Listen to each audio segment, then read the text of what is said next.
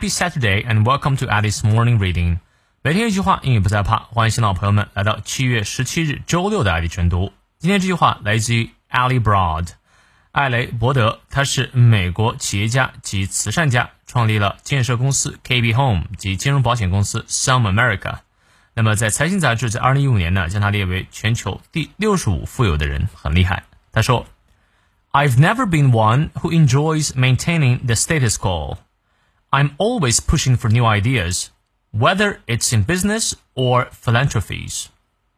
我从来就不会满足现状，我不断开创新的想法，不管是在商业界或是慈善事业。你看，你翻译对了吗？我们来逐词看一下。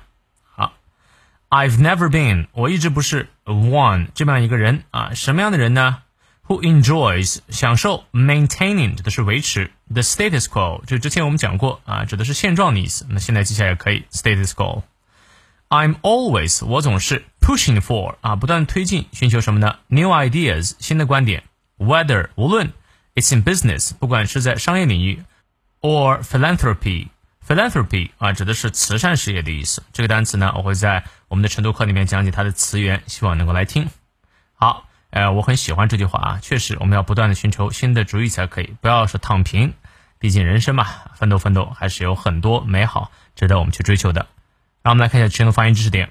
I've never been 长音念到位，one who enjoys maintaining 重音在后面，the status quo。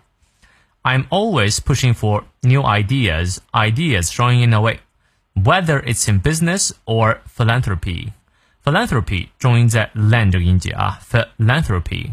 好，从头到尾我们来过两遍。I've never been one who enjoys maintaining the status quo. I'm always pushing for new ideas whether it's in business or philanthropy. 再来一遍. I've never been one who enjoys maintaining the status quo.